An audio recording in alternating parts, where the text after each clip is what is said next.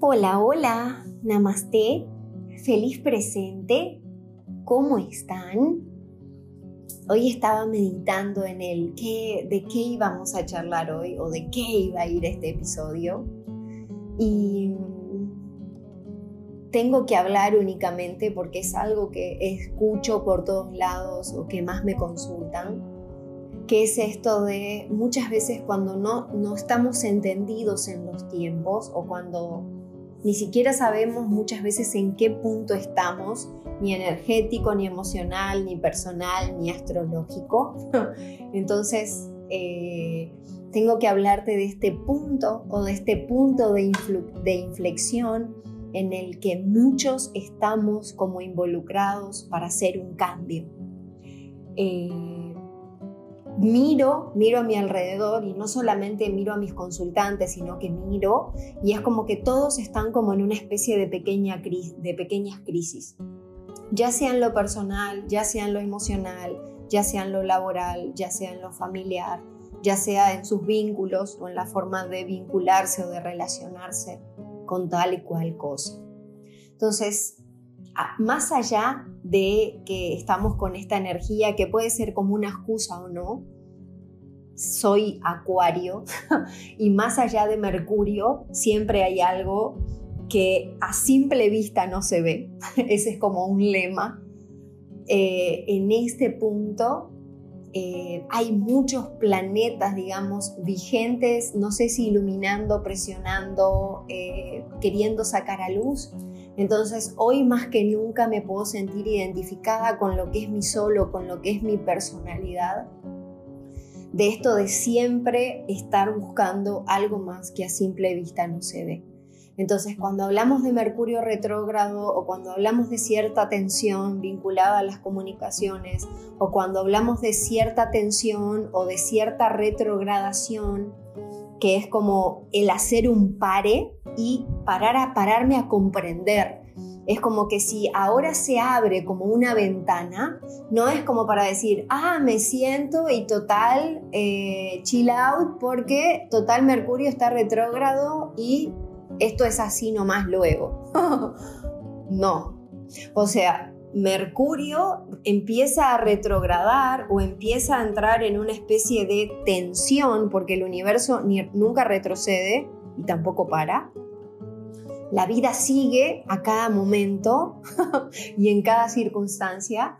Entonces es como que está como en una especie de impas o está como haciendo, yendo como un poco más lento a lo que siempre va para mostrarnos algo, algo vinculado a qué, algo vinculado a lo que es la forma de comunicarme conmigo mismo, comunicarme con los demás, cómo me expreso, cómo pienso, cómo siento.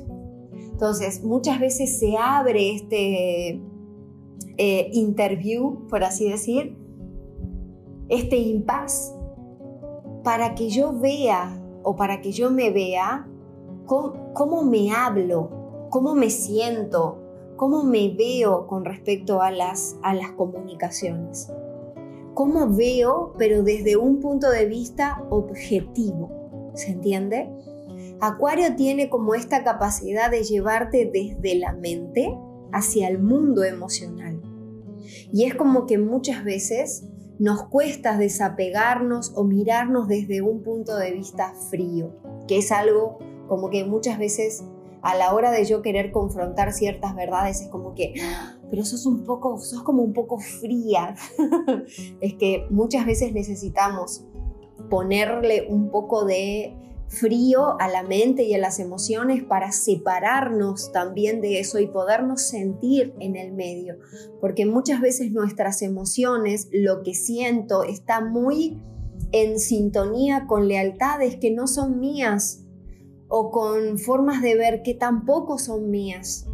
Y lo que pienso también, entonces es como que frizar un poco, parar, poner pausa y ver realmente qué me ¿Qué siento? ¿Cómo soy? Es, esta fase de Mercurio retrógrado, de que se le suma Venus también en Acuario, en lo que hay que ver, en ese más allá, en ese más allá de la razón, en esa dimensión desconocida, se suma como que tengo que parar y tengo que ver y tengo que entender que lo quiera o no lo quiera, ha comenzado un largo viaje hacia nuestro interior. Mercurio está retrogradando y eso nos viene a hacer comprender que hay personas que pasan o que pasaron con, por nuestra vida con la función de despertar heridas. Ahora, ¿por qué nos quedamos tanto tiempo ahí en ese ciclo o por qué las queremos traer? Muchas personas están en un punto de crear algo nuevo, empezar una nueva relación, hacer una casa, hacer esto, planear y están trayendo en su mente algún ex, algún idilio, algún tiempo pasado fue mejor. Entonces es como que es tiempo de despertar y es tiempo de hacernos cargo, de no dejarnos llevar por ningún trance, de entender que si yo me estoy yendo hacia atrás con que en algún tiempo pasado fue mejor o que quizás es como que, ay, eh, no sé, eh, justo ahora mi pareja me empieza a decir de que estoy histérica o de que estoy histérico, de que estoy pasada de rosca, de que nada me compense, de que nada me alcanza, de que nada me sirve o que las cosas no salen bien. Y justo aparece un mensaje, justo lo recuerdo y empieza este idilio en la mente que no es para nada real, queridas y queridos míos es simplemente la mente queriendo mostrar que hay algo que sanar ahí atrás. ¿Para qué? Para que tu presente sea real en cualquier área de la vida. No nos quedemos más tiempo, no nos quedemos romantizando a el ex, que por algo es ex. ¿Se entiende? pero es como que la mente necesita estar al control y mostrarnos un poco lo complicado, lo tóxico, lo imposible, lo que hay será de Dios esto, no, no es ni de Dios ni del diablo, es algo que me está queriendo mostrar que hay algo que tengo que sanar. Pasa que buscamos recrear una y otra vez la herida para no despertar hay algo que nos tiene que hacer clic. Hay algo que nos dice basta. Algo externo que está despertando lo interno y nos hace ver que merecemos algo mejor. El despertar se produce lejos del ex, lejos de la situación, lejos de la persona, porque siempre hay algo más que a simple a simple vista no se ve y esto es lo que quiero que recuerden. Y si la cosa es así, para darte cuenta solamente toma distancia real y observa. La vida nos está llevando a ser los observadores, a no simplemente caer en la excusa de que, y bueno, pero por algo me, me, escribió, y no es casualidad que lo haya soñado, y no es casualidad que cierta, no, claro que no es casualidad, pero eso no quiere decir que voy a caer en el trance de perder lo que estoy, lo que siempre quise construir. Y se me vino una un fragmento de la película de Sex and the City.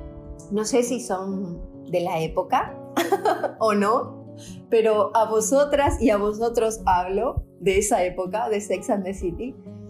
Bueno, en sí la serie siempre se trató, digamos, de este personaje tan principal eh, como el personaje de Carrie eh, o de Sarah Jessica Pal, eh, no me acuerdo, nunca me acuerdo el apellido, en realidad como no sé si es Parker, creo que es.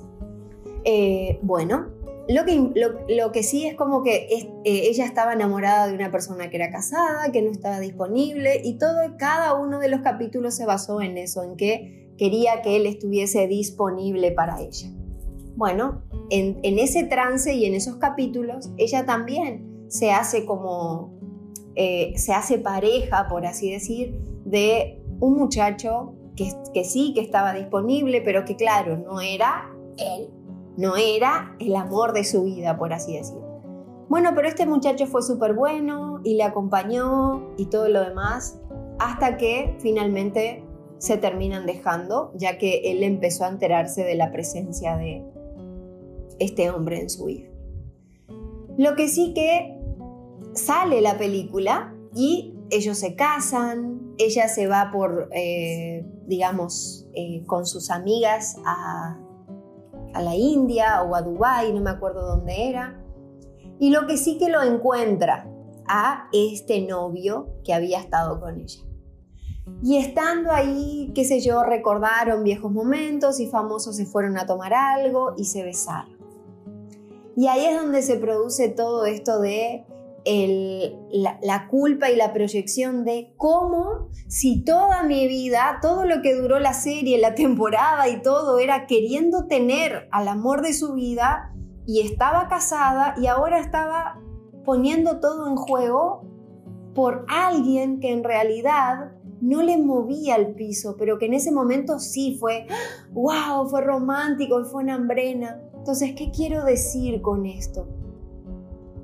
Que muchas veces nosotros nos encontramos viviendo o en la puerta de nuestro sueño de estar en una relación que realmente queremos estar o de estar a punto de conseguir ese trabajo, esa paz, eh, ese entendimiento, esa relación, esa visión, esa libertad, eso es lo que tanto anhelamos y porque aparece algo del pasado simplemente para sanar, para ver o por observar, nos la jugamos el todo por el todo y nos terminamos quedando muchas veces sin el pan y sin la torta o lo que es más triste, infelices. Entonces, que este Mercurio retrógrado o que estos 21 días que, que, dura esta retrogradación, todo lo que dura el mes de Acuario o el Sol en Acuario, sea realmente para que podamos ser observadores, salir del trance, salir de esto de, jugar al destino o de jugar con el azar y realmente hacernos responsables. ¿Para que qué? Para que luego lleguen personas, situaciones que se alineen con la intención de sanar y que simplemente nos den lo que necesitamos para renacer. La sanación es constante, lo hacemos entre todos pero el entorno y lo más importante es quienes te rodean es lo fundamental, porque es lo que te muestra. Como es adentro, es afuera. Espero que tengas la valentía de poner la pelota al piso, de observar y de elegirte. Que tengan un maravilloso día. Bye bye.